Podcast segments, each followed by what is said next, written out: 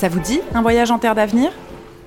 Dans ce podcast, Lidl vous emmène à la rencontre des producteurs et vous plonge dans leur quotidien et leur histoire. Avec notre micro, on a sillonné la France à l'écoute de celles et ceux qui la nourrissent. Chaque épisode offre un éclairage unique sur le travail passionné des producteurs qui travaillent la terre en pensant à demain.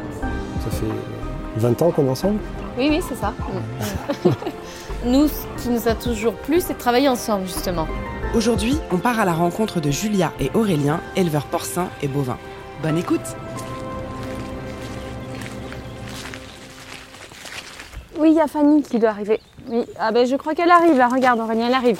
Ah bonjour Fanny Bonjour Donc moi je suis Fanny et donc je travaille pour la coopérative euh, qui commercialise les porcs euh, de Julia et Aurélien et donc on, a aussi un rôle de conseil et d'accompagnement de nos éleveurs, donc euh, adhérents. C'est l'entrée, c'est le sas sanitaire en fait de, l'élevage. En fait le but c'est de protéger l'élevage de, pathogènes extérieurs, en fait, de problèmes qui peuvent venir de l'extérieur. Donc pour ça, on a un sas sanitaire qui est composé euh, de l'entrée, donc la chaufferie ici. On l'a mis là pour qu'il fasse meilleur quand on arrive, c'est plus agréable. Puis ça permet de faire sécher les manteaux. Et ensuite, il y a la partie douche et, euh, où on se change en fait.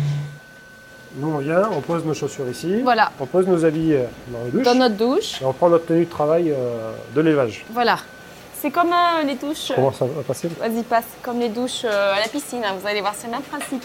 Il y a une porte à l'entrée et une porte à la sortie.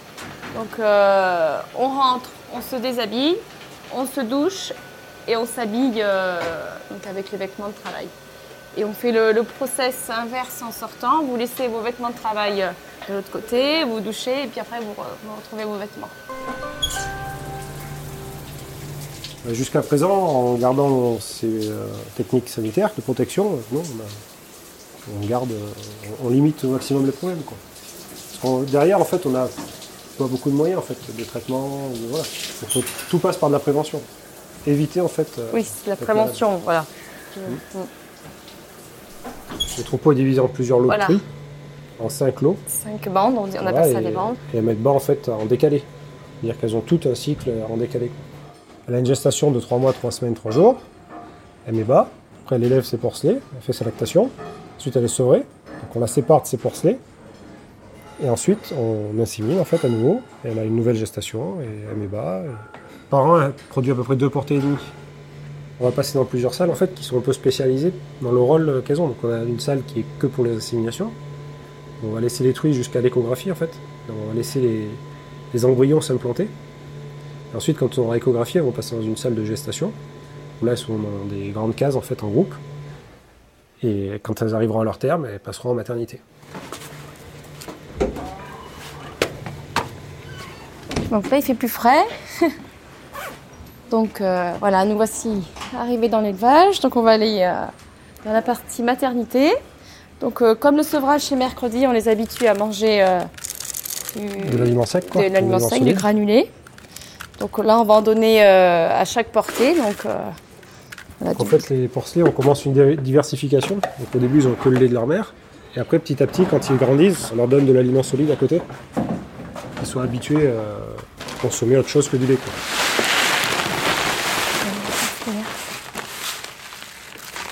Donc, hop, je commence par... de la composition, en fait, oui, vas-y. on utilise des, produits cuits qui digèrent plus facilement. Ils sont petits encore je vais embaucher mon mari qui il est là, alors il va, il, rien il va venir travailler. alors, donc là c'est une petite salle. Donc là, ben, euh, me... tu remplis l'arrosoir pour Donc on, voilà. Là on va remettre de l'aliment par dessus, mais ça on nettoie. Voilà, c'est comme pour nous. Hein. Quand l'assiette est sale, il faut la nettoyer. donc moi, euh, je, je m'occupe de la semaine de mise bas de le suivi des mises bas, voir euh, si tout se passe bien. Après, il faut vérifier que tous les porcelets têtent bien. C'est important qu'ils aient bien le colostrum, qu'ils soient bien démarrés. Après, on surveille que la truie mange bien, qu'elle ait une bonne alimentation, qu'elle ne se bloque pas. Et après, voilà, quand le porcelet grandit un peu, on le complémente avec le granulé. Voilà, ça c'est la partie euh, mise bas. Donc mercredi, c'est le sevrage. Donc tous les porcelets vont, vont sortir de la case. Ils prennent tous les petits couloirs, ils euh, traversent les maternités et ils vont dans d'autres salles On appelle ça dans notre langage le PS, ça veut dire le la... Après le sevrage, en fait. Après le sevrage. Ils vont y rester. Là-bas, ils vont rester 7-8 semaines. Voilà, 7-8 semaines. Et après, ils vont quitter le post-sevrage pour devenir des bons charcutiers. Euh. Les animaux ont des besoins différents à tous les stades. Et grosso modo, plus les animaux sont jeunes, plus ils ont des besoins en protéines qui sont importants. Et aujourd'hui, le soja est, une protéine qui permet de répondre aux besoins des animaux euh, très très précisément. C'est pour ça qu'on a du mal à se passer de soja en fait pour les petits animaux, parce que les porcs c'est des omnivores qu'on a rendus végétariens. Donc à la base, c'est des animaux qui ont aussi besoin de protéines qui se rapprochent d'une protéine animale. Et euh, pour des raisons sanitaires, on n'intègre pas d'aliments euh, issus de la viande dans leur alimentation, mais du coup on remplace en partie par du soja. Et donc les, ils ont tous chaque stade à un aliment qui est précis. Donc les trucs qui sont en gestation ici, elles vont pas avoir le même type d'aliment que les trucs qui sont avec leur porcelet et qui vont allaiter, qui vont pas avoir le même type d'aliment que les porcelets jeunes euh, et qui vont pas avoir le même type d'aliment que les porcs charcutiers.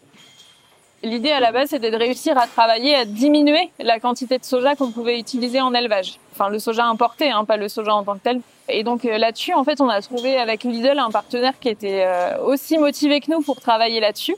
Donc il y a tout un groupe de travail qui a été mis en place donc par le biais de la coopérative avec Lidl. Et du coup, ça nous a permis euh, justement de relayer aux éleveurs et de trouver euh, un distributeur qui était prêt à accompagner les éleveurs aussi pour travailler justement à cette diminution du soja. Donc là, on a une, partie des porcs qui sont engraissés sans utiliser de tourteaux de soja importés dans l'alimentation. Le but de la démarche qu'on a, nous, avec Lidl, c'est de d'utiliser des choses qui sont produits plutôt au niveau métropolitain ou européen. Et donc, euh, sur le continent européen, on va plutôt trouver des graines de, colza et de tournesol. Donc, on priorise au maximum ces deux éléments-là. Il y a des filières aujourd'hui qui, émergent un peu en soja métropolitain, mais aujourd'hui, ça reste confidentiel. Quoi. En fait, on ne produit pas assez de soja en France pour pouvoir alimenter l'ensemble de l'élevage français. Donc on est obligé de recourir à une partie d'importation. Il faut bien comprendre qu'on ne fait pas du soja ou du colza ou du tournesol pour l'élevage. On le fait pour l'huile et l'élevage utilise en fait les sous-produits qui en sont issus.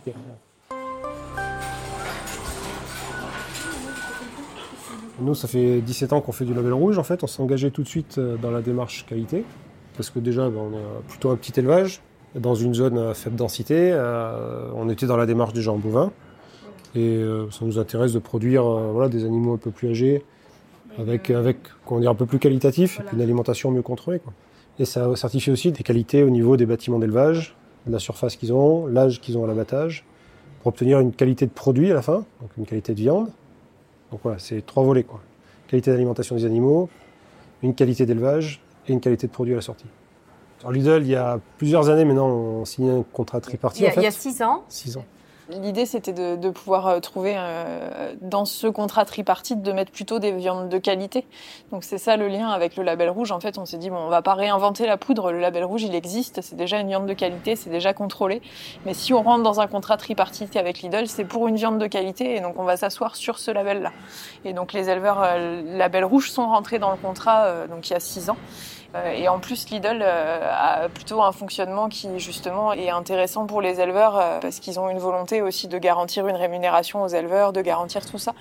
Donc ça rentrait aussi dans le contrat et pour l'instant, on est plutôt content du contrat qu'on peut avoir avec. Quoi. Pour nous, c'est très important parce que donc y a la démarche label, mais c'est quand même aujourd'hui un distributeur qui s'intéresse à cette démarche-là et qui permet à des élevages en France de petite taille de continuer à exister par cette démarche-là.